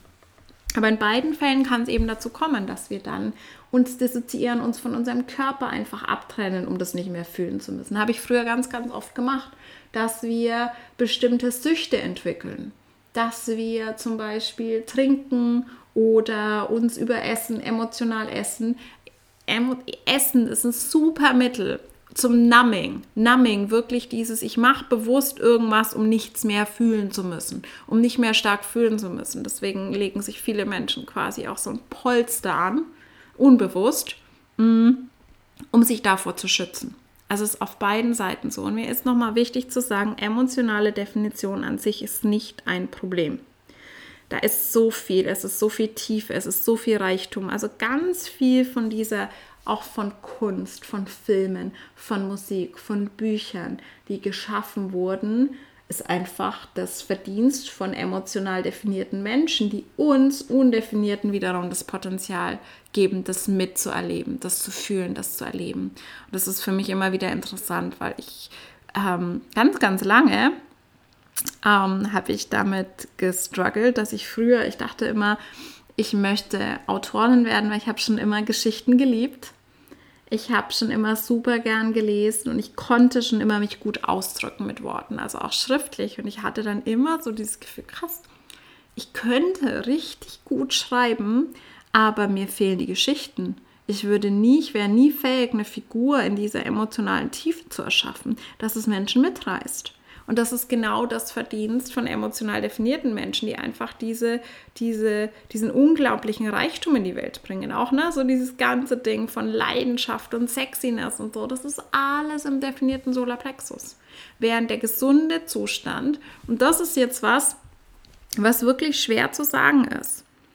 Ähm, es heißt oft, der gesunde Zustand des undefinierten Solarplexus, wenn du alleine bist, wenn du nicht in der Aura von anderen bist, ist emotional neutral. Ich hatte neulich eine interessante Definition mit äh, meiner Freundin Steffi darüber, ähm, die ein anderes Design hat, Milzprojektor, aber eben auch einen undefinierten Solarplexus und meinte, es fühlt sich für sie nicht neutral an. Und neutral ist immer schwer zu sagen, weil Emotionen sind ja nie wirklich neutral. Aber es ist für mich, fühlt sich an wie ein relativ ruhiger See. Auch in einem ruhigen See gibt es mal ein bisschen Wellenbewegung. Das ist ja nicht so, dass man nichts fühlt mit einem undefinierten Solarplexus. Aber ich, was ich eben noch nie verstanden habe, ist zum Beispiel diese, diese Sprüche wie Himmel hoch jauchzend und zu Tode betrübt, weil ich habe beides irgendwie nie wirklich gefühlt. Ähm, Und dieses für mich ist Melancholie eben ganz, ganz wichtiger Bestandteil meines Designs durch die individuellen Kanäle. Aber Melancholie ist eben auch eher so ein, oh, so, ein, so eine Schwere, so ein grauer Nebel. Aber so wirklich aufzuwachen und zu Tode betrübt zu sein oder wirklich diese intensive Euphorie zu fühlen, ist für mich nur durch andere zugänglich und durch zum Beispiel Musik, durch Filme, durch Bücher so ein Stück weit zugänglich. Und das ist wirklich interessant, weil gerade mit dem offenen, komplett offenen Solarplexus hat Ra auch immer gesagt, da gibt es so eine gewisse Korrespondenz zu Autismus, was sicher richtig ist. Ich musste mir einen Großteil meiner Empathie wirklich antrainieren, musste das wirklich lernen. Ähm, und es gibt immer noch viele Dinge, gerade in Bezug auf emotional definierte Menschen, die ich einfach nicht nachfühlen kann. Und es ist manchmal da eben dieses Alien-Gefühl, dieses Gefühl, ich komme von einem anderen Planeten, ich kann das nicht nachempfinden. Mir geht das ganz, ganz oft so bei Filmen und Serien. Ganz oft. Gerade wenn es eben um emotionale Dinge geht. Ähm, ich, mir ist das aufgefallen, zum Beispiel bei so Szenen. Es gibt manchmal so Szenen, kennt ihr wahrscheinlich in Filmen, Serien, wo es eine Beziehung gibt oder eine sich anbahnende Beziehung zwischen zwei Menschen, die irgendwie Liebe füreinander empfinden, die interessiert aneinander sind. Und dann gibt es irgendwie eine Situation, die alles ändert. Und ich rede jetzt nicht von schlimmen Situationen in Anführungszeichen, wo ein Betrug passiert oder ähnliches, sondern wirklich eine Situation, wo irgendwie was blöd läuft und es meistens ist irgendwie ein Missverständnis, das sich aufklärt und aber dann ist es so, es ändert alles. Und auf einmal ist die Person A nicht mehr interessiert an der Person, in die sie seit Monaten verliebt ist. Und bei mir ist es so schwer, es ist so schwer für mich, das nachzuvollziehen, weil der undefinierte Solarplexus hat so eine gewisse Konstanz. Ähm, für mich ist es absolut nicht nachvollziehbar, wie ein einzelnes Ereignis, so dieses, man hat einmal ein Missverständnis oder einmal ein gemeinsames Erlebnis, das irgendwie eine wo man sich scheiße fühlt und auf einmal ist diese Person nicht mehr interessant, weil es emotional auf einmal sich einen Schalter umlegt. Und sowas ist für mich zum Beispiel absolut, absolut nicht nachvollziehbar.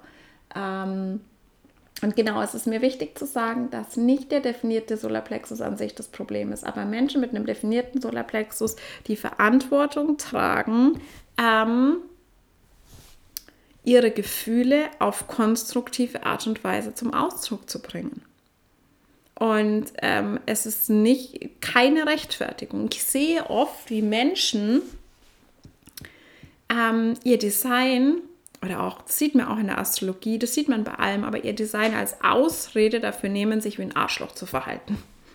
Und nein, es ist nicht dein definierter Solarplexus, der dich dazu bringt, irgendwie andere anzubrüllen, dich passiv-aggressiv zu verhalten.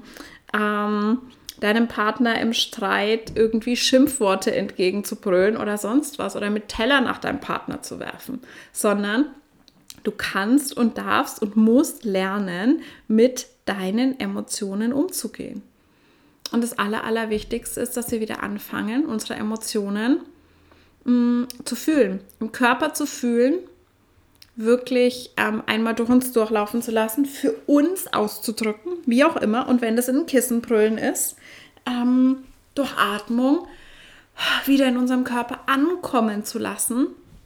In diesen Akutsituationen, wenn wir merken, oh mein Gott, ich bin gerade wirklich in einem was auch immer, dann nicht unter Menschen zu gehen zum Beispiel. Also das ist vor allem, das finde ich bei Gate 22 so interessant. Gate 22 ist ein, das sozialste Gate im Solarplexus, ein individuelles, soziales Gate, wo es sehr um Moodiness geht, wo es sehr darum geht, und es ist das Gate der Offenheit, aber es geht wirklich darum, am I in the mood or not? Und wenn diese Menschen in der falschen Stimmung, obwohl sie nicht in the mood sind, ähm, mit anderen in Kontakt zu sein, dann in ja, zu der Party gehen oder sich mit jemandem treffen, kreieren die den krassesten Unfrieden. Also wirklich diese Verantwortung zu übernehmen für die eigenen Gefühle. Und das habe ich eben auch oft erlebt. Ähm, dieses, gerade auch bei meinen Eltern, du fühlst dich schlecht, du bist unten in deiner Welle und du blamest jemand anderen dein Partner ist schuld, dein Kind ist schuld. Ist ja klar, ne? Dir geht so schlecht. Das kann ja nur deswegen sein, weil dein Kind immer sein Zimmer nicht aufräumt oder weil dein Kind XY gemacht hat und deswegen ähm, verlagerst du entsprechend diese Beschuldigung nach außen. Und dieses Problem kreiert sich allein schon daraus, dass wir, wie gesagt, nicht das als Mechanik sehen, sondern dass wir daraus eine Story machen und sagen, okay, mir geht's schlecht, warum geht es mir denn schlecht? Ich muss jetzt einen Grund finden dafür. Ah, okay, mein Partner ist schuld, mein Kind ist schuld, wer auch immer ist schuld. Wenn du dich selbst dafür verantwortlich machst, ist es natürlich auch nicht das unbedingt dienlichste. Aber es ist wirklich ganz, ganz, ganz wichtig für beide Seiten, den Umgang mitzulernen mit Emotionen und unserem Nervensystem langsam beizubringen, it is safe to feel. Und alle, sehr, sehr viele von diesen Dingen, die wir machen, sehr viele von diesen Trauma Responses ist ein Versuch, ähm, auch, auch wenn wir andere anschreien. ist ja nicht was, was wir bewusst machen, um andere zu verletzen. Es ist ein Versuch, irgendwie mit unseren Gefühlen klarzukommen, weil es ist so viel im Körper, es ist so viel Aktivierung da und es muss irgendwo hin. Also es ist wirklich so dieses Ding, wir dürfen wieder lernen, dass es sicher ist für uns, Gefühle zu fühlen und auszudrücken. Und emotional definierte Menschen, die damit eben, die überhaupt nicht in Kontakt sind mit sich selbst, die nicht in Kontakt sind mit ihrer Emotionalität, die nie gelernt haben, ihre Emotionen zu regulieren. Und mit regulieren meine ich nicht unterdrücken. Ich meine nicht unterdrücken, aber ich meine damit zum Beispiel, und denkt an, there is no truth in the now, ähm, keine geile Idee, im Tief deiner emotionalen Welle zu deinem Partner zu gehen und da irgendwie einen Streit anzufangen. Sondern das wäre in dem Fall, was wäre emotionale Intelligenz, was wäre in dem Fall Emotionsregulation. Ich sage, hey, ich brauche Space für mich ähm, und gehe raus, mache einen Spaziergang oder ich, ich nehme mir einfach Zeit für mich zu sein, in meinem Körper zu sein. Vielleicht habe ich äh, das Gefühl, ich möchte ein Workout machen, weil da ganz viel Anspannung ist in meinem Körper oder ich brauche irgendwas anderes, wirklich für sich selbst zu sorgen, Selbstfürsorge. Was tut mir gut? Und da dürft ihr für euch experimentieren. Und da könnte man jetzt, ich könnte eine zehnstündige Podcast-Folge dazu machen, was dann auch nochmal die individuellen Definitionen angeht. Es kommt sehr drauf an, was du brauchst, ne? In welche Kanäle ähm, definiert sind. Wenn es bei viel, bei Tribal-Energie, Tribal-Kanälen wird sein, dass dir Nähe sehr, sehr hilft, dass dir Berührung sehr hilft. Das heißt, da wird es vielleicht ähm, dir sehr dienen, auch dich selbst zu berühren, dir selbst diese, diese Wärme zu schenken, aber dann auch zum Beispiel beim Partner oder anderen Personen, dir diese Nähe zu holen oder bei einem Haustier. Also es ist sehr, sehr unterschiedlich, aber wirklich zu lernen, was brauche ich statt in irgendwelche Stories in deinem Verstand zu springen, irgendwelche Probleme zu konstruieren, ähm, wirklich zu schauen, was brauche ich, wenn ich in diesem Low bin? Wie kann ich mir selbst am besten dienen?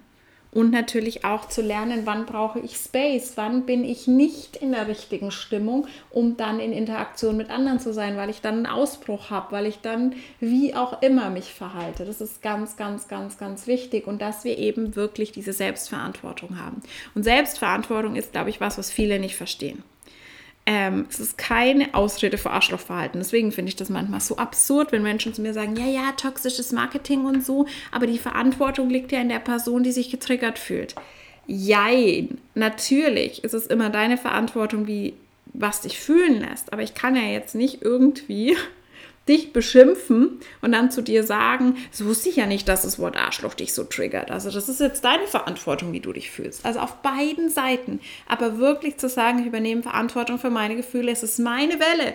Es ist nicht, nicht das zu projizieren auf deinen Partner, auf dein Kind, auf irgendwas. Immer zu sagen, er, sie, äh, mein Hund, whatever ist schuld, dass ich mich jetzt so fühle.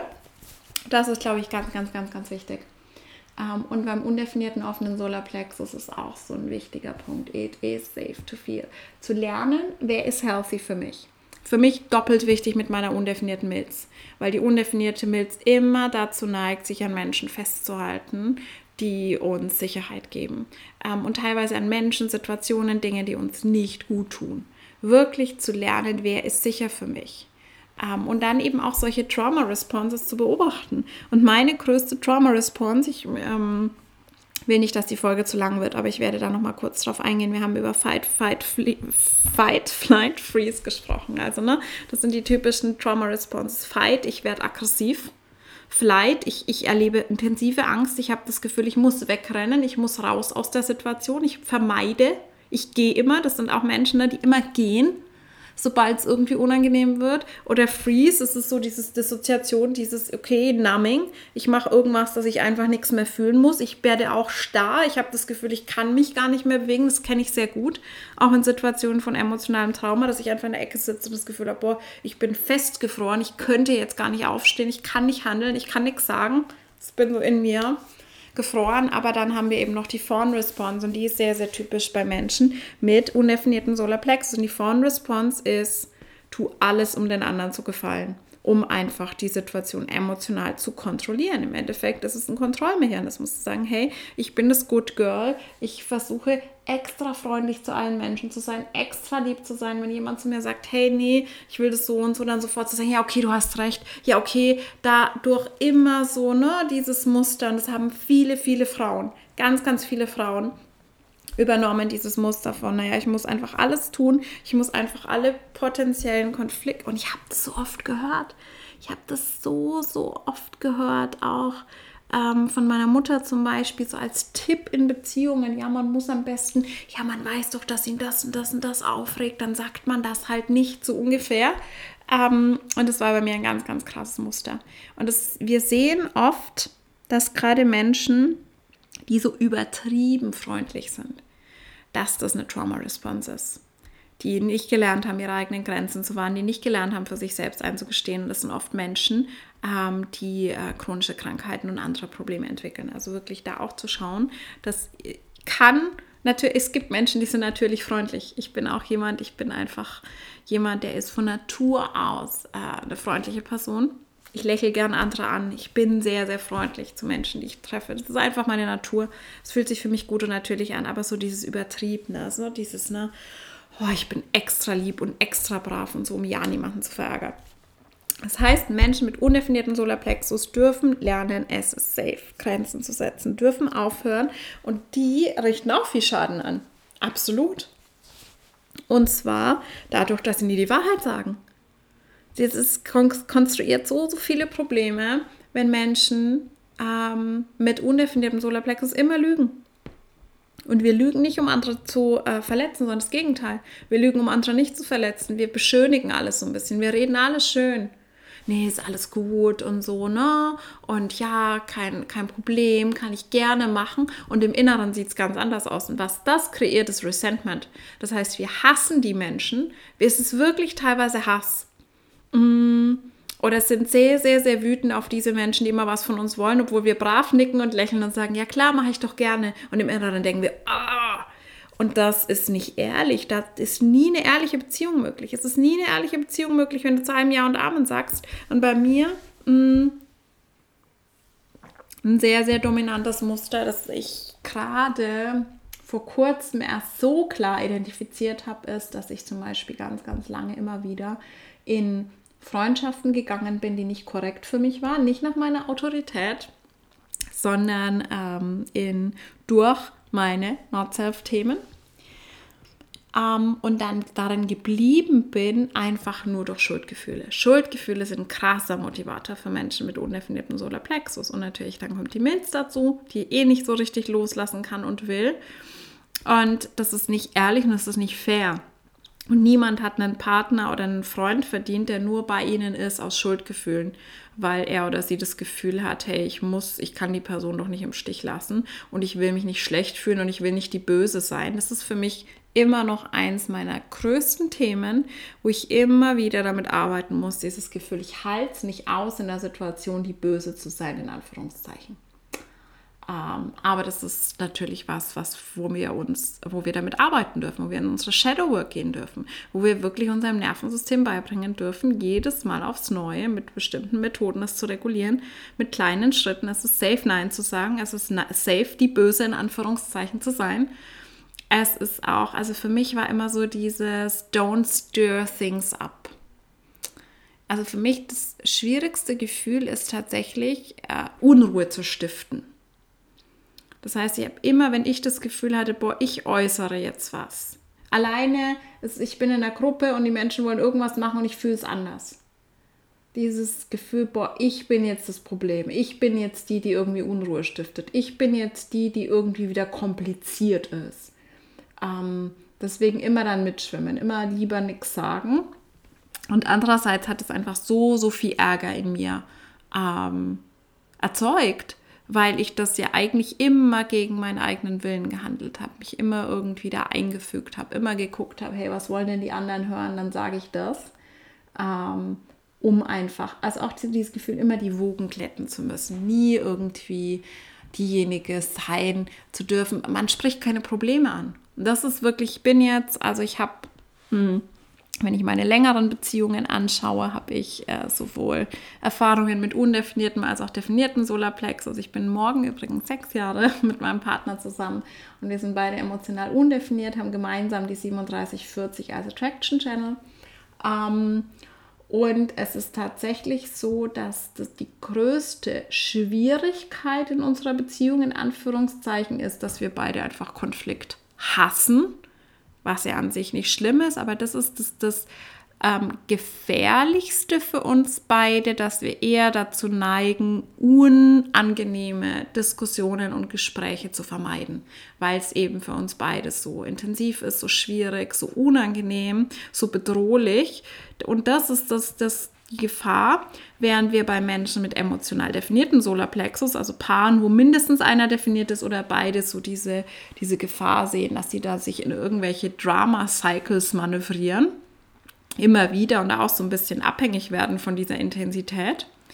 Ähm, ist eben bei Paaren, die emotional undefiniert sind, eher so die Gefahr, dass man ständig in diesen bequemen Wassern schwimmt. Ich weiß, dieses Sprichwort gibt es nicht. Bitte verzeiht mir meine immer falsch verwendeten Sprichwörter, aber ich glaube, ihr meint was. Ihr, ihr wisst, was ich meine. So dieses, oh, immer, na, das, wenn ich das jetzt anspreche, das versaut uns den Abend. Das bringt ein unangenehmes Gespräch. Das kann ich gerade nicht aushalten. Das kann mein Nervensystem nicht. Deswegen spreche ich es lieber nicht an. Aber unter der Oberfläche kreiert das eben ganz, ganz viele Spannungen und irgendwann explodiert es dann und dann ist es ein Riesenschock, wenn dir dein Partner auf einmal sagt, ich fühle seit Wochen oder Monaten XY und es einfach nie auf den Tisch gekommen ist. Deswegen ist das, glaube ich, das Wichtigste für Paare, die emotional undefiniert sind oder wo eben einer emotional undefiniert ist, dass man ähm, gern, dass es natürlich schön ist, wenn man diese Harmonie hat und so, aber dass es wirklich, wirklich wichtig ist, nicht in eine Fake-Harmonie zu gehen, weil das zerstört jede Intimität,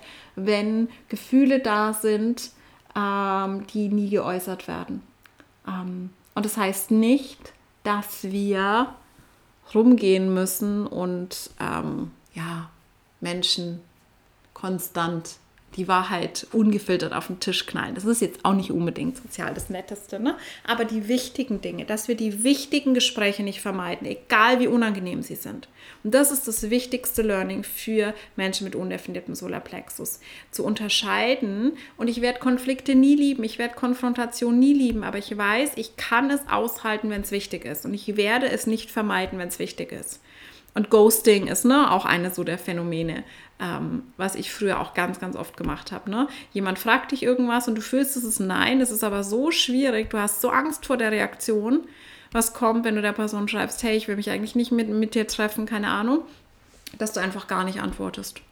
Ähm, was natürlich aber auch nicht irgendwie, es kommt drauf an. Also bei irgendwelchen komischen Marketing-Typen, die mir Cold Messages schicken auf Instagram, finde ich das die beste Reaktion, nicht zu antworten. Da investiere ich meine Energie nicht. Aber wenn mit einer Person irgendwie eine, eine Beziehung jeglicher Art ähm, besteht, finde ich, die haben es verdient. Die haben unsere Ehrlichkeit verdient, die haben es verdient, auch wenn wir sie. Und ich würde mir manchmal wünschen, dass man es vermeiden kann, andere zu verletzen, weil da eben so viele Schuldgefühle dran hängen. Dann eben diese Situation mit Ich bin die Böse und so weiter. Aber es ist einfach nicht möglich und wir dürfen sehen, dass wir Menschen auch verletzen, wenn wir unehrlich sind, wenn wir so tun, als wären sie unsere Freunde, wenn wir so tun, als hätten wir Interesse an ihnen, das aber eigentlich gar nicht der Wahrheit entspricht. Und da dürfen wir einfach lernen. Mm, ja, und das ist das Ding. Was ich schon oft, glaube ich, gesagt habe, wenn du ein großes Thema hast mit deinem undefinierten Solarplexus, so wie ich das früher hatte, ich habe immer noch ein Thema. Die Themen werden nie ganz verschwinden, darum geht es nicht. Es geht darum, wirklich Awareness dafür zu entwickeln, aber du wirst nie fähig dazu sein, authentisch zu sein, wenn dein Nervensystem es nicht aushält, Nein zu sagen, wenn dein Nervensystem jegliche Form der Konfrontation nicht aushält und du automatisch in diese Fawn-Response kippst, du automatisch in Flight kippst und alles vermeidest, was irgendwie unangenehm ist, dann ist es für dich nicht möglich, ein authentisches Leben zu leben und authentische Beziehungen zu führen. Und wenn wir uns diesen Schmerz mal vor Augen halten, finde ich, ist es den anderen Schmerz wert, durch unangenehme Diskussionen, Gespräche zu gehen. Und eins der Learnings, die ich hatte, ich weiß nicht, wie es euch damit geht, aber für mich ist wirklich eines der interessantesten Learnings, dass die Antizipation immer schlimmer ist. Immer. Das heißt, ich hatte schon bei manchen Gesprächen vorher den absoluten Horror, wie schlimm das werden wird, dass ich das nicht aushalte. Und im Endeffekt war die Erwartung immer schlimmer als das tatsächliche Gespräch. Und ich habe immer wieder gelernt, oh krass, das ist echt unangenehm. Das fühlt sich jetzt echt nicht gut an, aber ich kann das halten. Und das ist, glaube ich, auch ganz, ganz wichtig, weil Vermeidung, ich habe schon mal drüber gesprochen im Kontext von Angst, ist wirklich das Schlimmste. Wenn wir es immer wieder vermeiden, dann lernen wir auch nie, es ist sicher. Unser Nervensystem wird nie lernen, dass es sicher ist, solche Gespräche zu führen, dass es sicher ist, authentisch deine Wahrheit zu sprechen, dass es sicher ist, da rauszugehen, wenn du nie rausgehst. Nehmen Extrembeispiel, es gibt Menschen, die haben eine generalisierte Angststörung oder eine Agoraphobie, die es ihnen nicht möglich macht, das Haus zu verlassen oder alleine das Haus zu verlassen. Wenn du nie rausgehen würdest, dann würde dein Nervensystem nie lernen, dass es safe ist, rauszugehen, dein Haus zu verlassen. Und wenn du das zum Beispiel gelernt hast, wir nehmen jetzt einfach mal ein unrealistisches oder hoffentlich wenig realistisches Extrembeispiel, dann wird es mit jedem Tag schlimmer. Mit jedem Tag, den du das Haus nicht verlässt, bekommst du mehr das Gefühl, die Welt da draußen ist nicht sicher, weil du es vermeidest. Und Vermeidung verstärkt einfach Angst. Deswegen ist es, glaube ich, ganz, ganz wichtig, dass wir uns diesen Dingen stellen und dass wir da auch ehrlich mit uns selbst sind. Wir haben Scorpio Season, wir haben Eclipse Season, es kommen Dinge auf den Tisch. Wir werden mit unserer eigenen Darkness gerade konfrontiert. Gerade heute, wir haben Halloween, wir haben Samhain, wir haben so dieses, ne, diese, diese Energie, wo der Schleier dünn ist, sagt man auch, und wo uns teilweise unsere, unsere Dunkelheit, die wir gerne uns nicht anschauen, präsentiert wird. Das heißt, es ist wirklich die Zeit, auch in diese Shadow Work zu gehen und uns die Dinge anzuschauen, die wir an uns selbst nicht mögen. Und da liebevoll mit uns selbst zu sein, aber wirklich ehrlich anzugucken, wo sind wir eben in diesen Not-Self-Mustern. Und es kann unser Leben eben auf allen Ebenen negativ beeinflussen und uns in der Trauma-Response halten. Genau, also ich könnte jetzt auch noch lange drüber reden. Ich habe letztes Mal über Trauma Bonds geredet, wie oft ich einfach in Coaching-Beziehungen war, wo ich die ganze Zeit nur damit beschäftigt war, im Fawning zu sein und im, ich muss meinem Coach gefallen. Ähm, aber es würde jetzt zu weit führen. Die Folge ist schon relativ lange, deswegen ähm, ja, einfach danke allen, die sich es bisher angehört haben. Ich hoffe, es war nicht zu confusing, weil es ist einfach so ein komplexes Thema.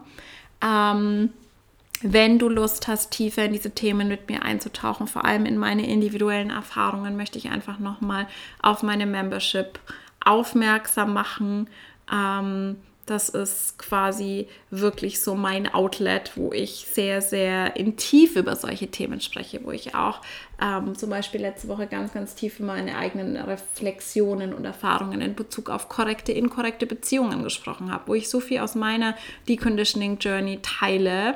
Das heißt, wenn du auf Instagram bist, wenn du meine Live-Energie magst, ich habe auch vor kurzem wieder eine Rückmeldung bekommen, ja, deine Podcasts sind grandios, aber deine, deine Instagram-Lives sind nochmal ein anderes Level, weil ich einfach auch reagieren kann ähm, als Generator. Es ist so unfassbar wertvoll. Trotz meiner definierten Kehle, ich kann mich hier hinsetzen und ich kann, ich könnte noch zwei Stunden sprechen. Aber es ist anders, wenn ich reagieren kann auf Impulse, auf Fragen, äh, auf die Menschen, die live da sind. Deswegen kam auch so der Vorschlag, hey, möchtest du deine Lives nicht im Podcast hochladen, aber es fühlt sich für mich nicht richtig an. Ich habe reingefühlt, es ist für mich nicht stimmig, weil es ist ein anderes Medium und ich finde genau, auch wenn ich die Lives auf Instagram speichere, geht viel von dieser Energie verloren, wenn ich da jetzt die Aufzeichnung in den Podcast laden würde. Ähm, deswegen einfach die Einladung für euch. Die Membership ist eine Instagram Live Membership. Das heißt, es gibt einen privaten Instagram Account ähm, zu dem du Zugriff bekommst, wenn du in die Membership kommst. Und es gibt wöchentliche Lives. Ich bin gerade am Umstellen von zwei Lives pro Woche auf ein festes Live pro Woche plus Specials. Zum Beispiel hatten wir letzte Woche ein Special zu der Eclipse, zu New Moon, zu was auch immer oder wenn eben gerade ein Thema präsent für mich ist. Das ähm, lässt mir so ein bisschen Flexibilität. Aber es gibt dadurch einige Lives pro Monat, die werden alle gespeichert, aber es ist eigentlich wirklich Sinn der Sache. Es ist für Menschen gemacht, die wirklich live dabei sein wollen, wenn es möglich ist, die interagieren wollen, die den Wert darin sehen, mit mir live interagieren zu können, mir Fragen stellen zu können, äh, mir Impulse geben zu können, über welche Themen ich sprechen soll. Das ist für mich das, was diese Membership so attraktiv und so lebendig macht. Ähm, es ist ein monatliches Investment von 44 Euro netto und das Mindestcommitment ist drei Monate, weil ich einfach in dieser Membership nicht möchte, dass es ein extremes, ständiges Kommen und Gehen ist. Ähm, aber du kannst jederzeit einsteigen und ich mache dir den Link nochmal in die Show Notes. Das ist einfach mir nochmal wichtig zu sagen weil ich merke, es ist so, so viel in mir und gerade diese Lives in der Membership nutze ich oft für diese tieferen Reflexionen, während ich merke, bestimmte Themen sind gerade präsent in meiner Deconditioning Journey. Und da kann ich tiefer reingehen mit euch und da kann ich auch tiefer einfach auf meine Erfahrung nochmal eingehen und dann eben auf Fragen reagieren.